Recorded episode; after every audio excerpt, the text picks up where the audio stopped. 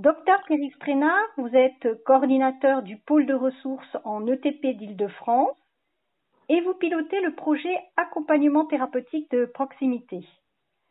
Dans le cadre de ce projet, pourriez-vous nous dire pourquoi mettre en place une web radio et son format podcast? Nous voulons donner la parole aux expérimentateurs de l'accompagnement thérapeutique de proximité. Vous êtes en première ligne avec les personnes malades chroniques que vous suivez et avec elles, vous construisez et empruntez les chemins de cet accompagnement. Ce n'est pas toujours facile, les écueils sont là, les réussites aussi, et c'est ce que nous vous invitons à partager au cours des émissions de la web radio de l'ATP. Et comment la web radio et ses podcasts s'inscrivent-ils dans le projet ATP Eh bien, ce cycle d'émissions en web radio s'inscrit dans la suite de l'expérimentation.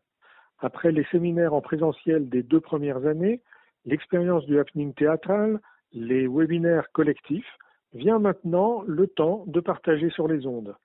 Ces émissions interactives seront diffusées sur le site coopératif de l'ATP et vous pourrez les écouter en podcast à votre rythme.